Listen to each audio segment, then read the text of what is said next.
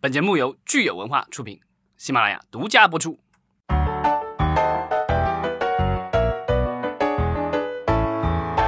欢迎大家收听新一期的《影视观察》，我是老张，我是九千。今天呢，我们再聊一个我们经常聊的一个老话题——立项。那我们先聊电影的立项吧。这个就是目前电影局的网站上只公布到了七月下旬的这个新片立项，所以我可想而知，就是各位领导们为了迎接我们的大庆，可能都忙着这个各种繁忙的事务，所以呢，现在审批其实是速度明显的放缓了。现在咱们已经到了十一月，对吧？现在公布的还是七月份，对。那但是这个无所谓，这个这次其实公布的一些影片，其实也有一些不错的影片值得期待的。那我们来看一看。啊，首先就是这个今年咱们都是主旋律嘛，所以我们看看这这次有什么主旋律的上场。现在已经从抗日战争、解放战争过渡到了抗美援朝的战争，所以这个主旋律的就有叫《冰雪长津湖》，是抗美援朝时期比较重要的一场战役吧，应该算是。对，然后这次立项的单位就是我们的这个主旋律大厂博纳。就感觉他们在操作这种大的主旋律的主旋律加商业片，已经算是可以说是驾轻就熟。对，之前这个什么建军大业，对吧？然后再往前的话，那个就是智取威虎山。呃，然后呃，对，然后这一系列的就是从这个近现代的到当代的这个动作商业主旋律大片，对吧？这一次的话是设定在这个梗概里说是在一九五零年的冬天，在冰雪呃冰天雪地的这个长津湖区域，一场美国和中国炼狱般的血战即将拉开序幕啊！中美双方分别派遣最为精锐的王牌部队出战。中国人民志愿军第九兵团、美国陆战第一师步兵第七师啊，看来这个是这虽然我们现在这个中美贸易战对吧？虽然没有打，那也叫战对吧？那这个可能就是真真枪真枪的战役战争了。对对，这个就是长津湖这个项目，其实呃，我在很很早很早以前就有听说过，当时其实是有韩国的这个片方想要拍这部电影。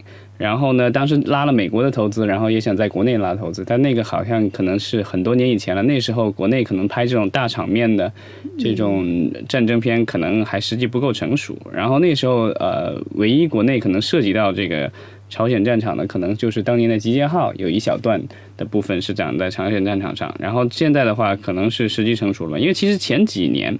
呃，当时就传说过说这个冯小刚导演会导这部，然后当时据说已经开始筹备了或什么之类的，然后但是后来这个项目就不了了之了。那现在感觉这个项目又回来了，这个长津湖，当然这个可能不是原来我听说那个版本了，我觉得这个可能是完全由中方主导的，因为这个完全不是一个合拍片立项的，就博纳单独立项的。比较有意思的是说，这个前段时间我因为我有时候也看看这个八卦版，然后这个八卦版里说到这个这个于东于老板，就是这个博纳老板和冯小刚这个共赴晚宴，对吧？然后出来时候被拍到，对吧？所以呢，我就遐想一下，是不是这两人在商量这个冰雪长津湖的这个 项目？就我特别好奇，说如果是按冯导的风格来说，是会把这个长津湖拍成芳华那种呢，还是会拍成？呃，集结号那种的，因为感觉这两个完全是不一样的。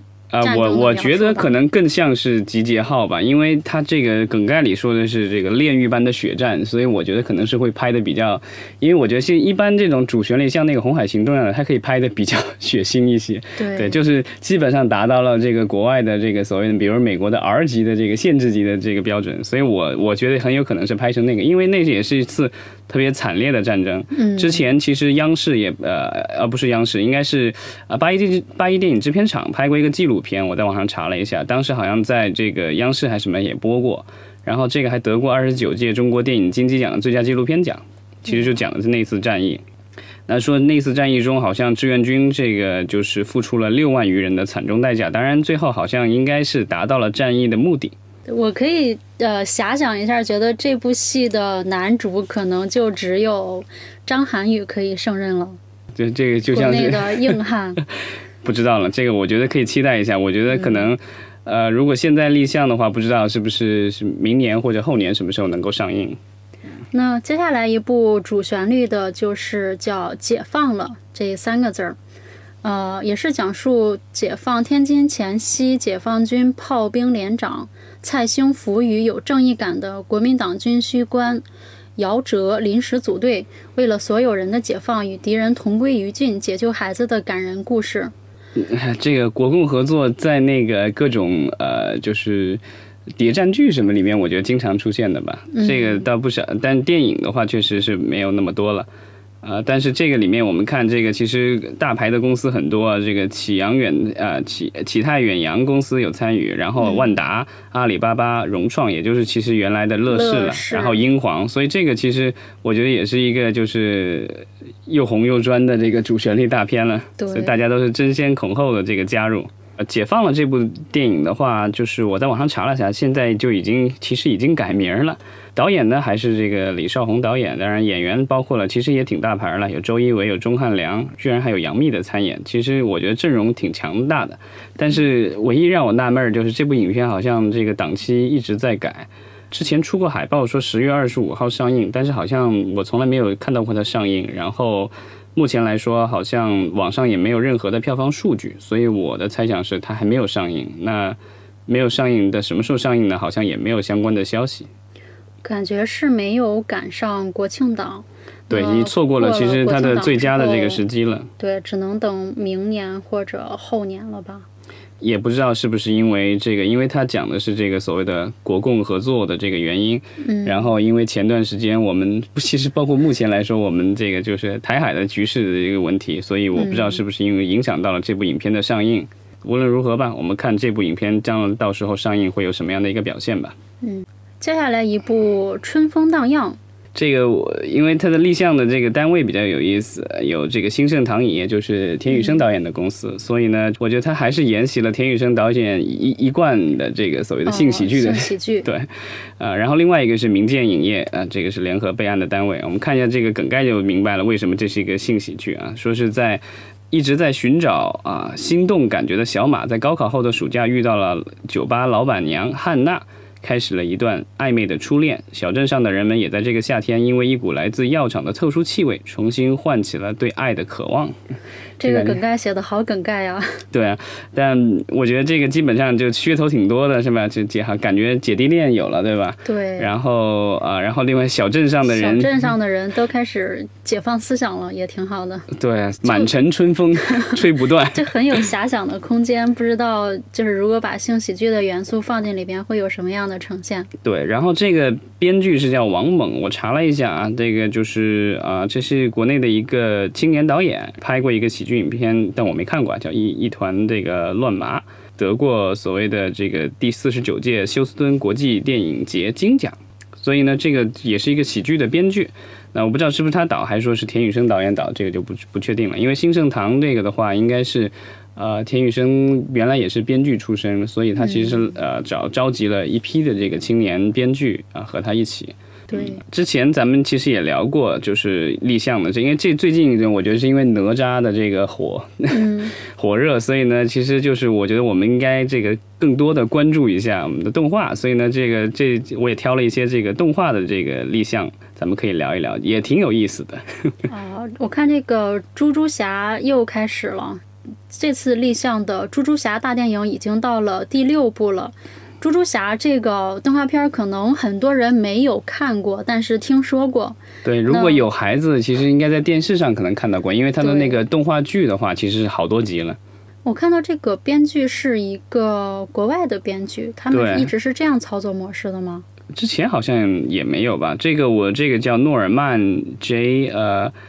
格罗斯费尔德的这个编剧，我查了一下，他是一个编剧，然后也制也参与过一些制片工作。然后之前其实他有改过这个《忍者神龟》的大电影，然后还有这个《神奇宝贝》大电影什么的。就是说，这个美国和日本的 IP 他都操操刀过。那这一次我可能是第一次操刀咱们国内的 IP。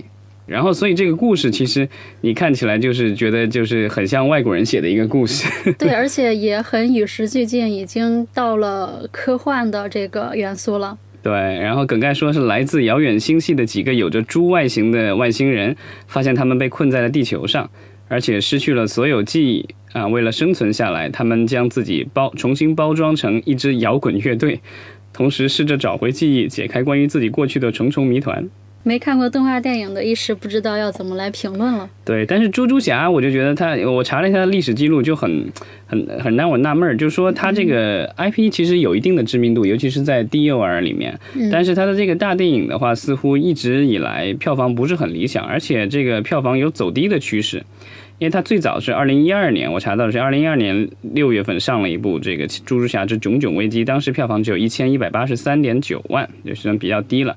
那后来就一四年上过，然后是四千三百多万的这个票房，呃，《勇闯巨人岛》。然后到一五年的时候呢，票房再涨了一点点，就是四千五百四十九万，这个《终极决战》。然后到一七年的时候再上，这票房就没有什么进步了，还是四千五百九十万，就多了一点点了。再到一九年上的这个，其实就今年夏天上过的啊，是三千五百五十四点一万，这个就是属于感觉已经过了最高潮的地方，然后已经在往下走了。对，所以不知道这一步的话，明年会怎么样？这个 IP 是不是已经到头了呢？对，那也许是因为这个就是之前的表现不是很理想，所以才请出了这个外援。可能，其实下面还有两部动画，他们的立项都让我让我挺惊讶的。《八仙之各显神通》这个终于搬出了，呃，也是国内神话的一个另一个大的 IP 吧，叫《八仙过海》。对，而且这次的立案单位是星浩。星浩如果大家不熟悉的话，就他其实之前出品过的就是《大闹天宫》啊，这些就是西游系列的大电影。对，这个都是星号的这个产品，所以他们其实在这个所谓的改编中国所谓的古典神话的这个真人电影上，算是一个就是我觉得算是主力军吧。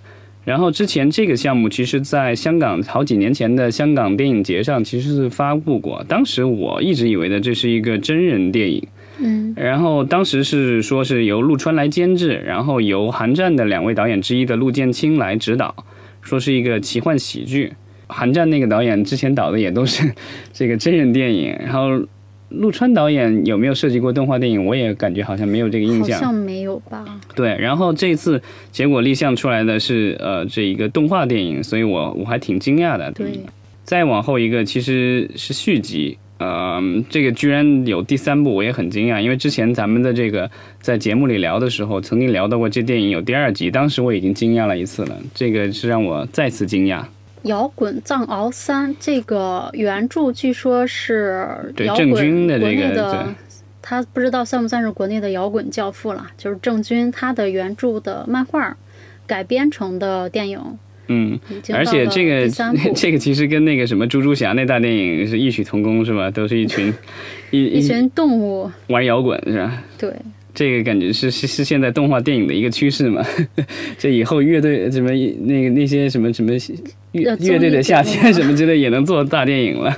而且你看它的这个梗概也是跟现在的整个娱乐综艺的风向是保持一致的。嗯，这个梗概是为了重振摇滚教父的名声，波蒂参加了时下热门的音乐节目，他试图说服选手们放弃流行音乐，选择摇滚音乐。但随着节目的进行，波蒂想法逐渐改变。在大家帮助下，波蒂终于学会了欣赏和接纳不同的音乐类型。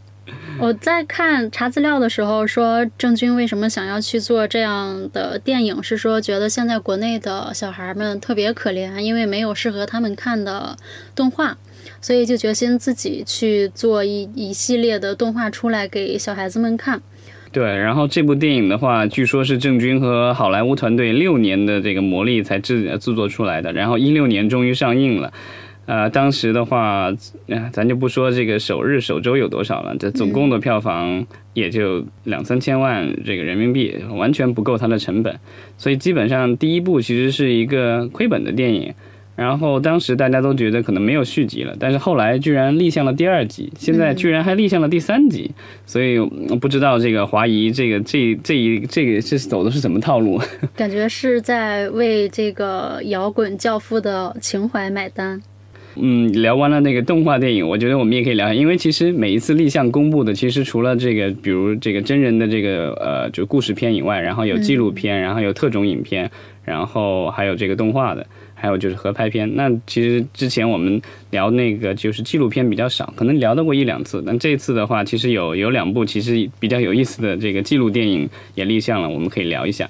对，一个是王小帅的《我的镜头》，他的备案单位是东春影业，也就是王小帅的公司。梗概是王小帅，一位中国电影导演，用旅行的方式，以最呃以最朴素直接的个人视角，勾勒当下中国的人情风貌。对，这不就是拍了个 vlog 吗？这个感觉加长版 vlog，对，有点像现在综艺里边比有一呃比较火的纪实类的综艺，像什么《奇遇人生》啊，然后呃那个朱丹的单行线、单程这些。而且这个就是它其实最早的这个备案好像是在二零一八年，所以这个重新公布，我不知道它是因为有人什么修改或什么之类的。就是反正是可能做了一些修改，然后再重新备案的。然后另一个是里斯本丸沉默，这个应该是一个战争题材的片子吗？对，纪录片。然后呃，备案单位是劳雷影业。如果大家熟悉文艺片，熟悉这个李玉导演和范冰冰的电影的话，就知道这个是著名制片人方力先生的公司。然后这次的这个。这个纪录片也比较有意思啊，说的梗概说的是电影人方力啊，就是我觉得这个方力这个大制片人要自己出镜了。他这偶然偶然在中国舟山海域发现了鲜为人知的二战二战沉船里斯本丸，他和摄制组通过详尽的历史调查，遍访英美日加拿大、香港和舟山，极尽所能寻找寻访当事人及后代，探寻真相，纪念亡灵，揭示战争带来的悲剧。不知道这种片子在票房上会不会有，都会有什么样的反馈？但是我看了这个之后，就觉得比较适合在类似于那种档案那种栏目里边播出。对，就是可能像一个电视纪录片的感觉。当然，就是说，因为这个有有方力，当年方力一战成名，就是给 一跪成名。对对 对，一跪成名，当时就是这个，但是一跪也跪出了快一亿的票房，对吧？对。所以呢，这一次的话，嗯，也许不贵了，那不知道这个有会有什么样的，因为这个是他自己本人可能会出镜的。这个纪录片，所以我觉得他可能也会有一番的这个宣传吧。要我说，这可能就是一个普通，就是类似于太平轮那种，就是沉了，然后上面有很多的老百姓，也是。太平轮的表现也没有特别好吧？对，那那是个故事片，但这个是个记录电影，所以我觉得它的成本可能不会太高啊。但是有多少人愿意走进电影院？因为之前，呃，和二战相关的，在国内。票房最高的就是纪录片，应该就是讲那个慰安妇的那个，对吧？哦，二十二十一还是二十二？对，然后但那个我觉得是因为它有一定的这个所谓的历史沉重性，然后这个慰安妇的这个话题其实也是呃一直是我觉得是在中国、日本和韩国都是一个特别有争议的一个话题。但我不知道这个里，因为对这个背景不是很了解。当然，这个我觉得这个方力能够选这个。呃，题材的话，那肯定是有打动他的地方。那到时候就看看他能不能用这份打动来打动其他所有的人了。对，但是如果还是要用苦情来营销的话，不知道这次观众还吃不吃。但我觉得就是至至少他的初衷还是很好的，是揭示战争带来的悲剧。所以这个我觉得就是其实也还是对战战争的一种反思吧。嗯。那就是新片的这个立项差不多就这些，然后大家可以欢迎留言看看你们期待哪些，或者是你们最近了解到有什么样的新片，呃，正在这个开发制作或者是立项当中，然后你觉得有兴趣也可以跟我们分享。好的，嗯，好，谢谢大家。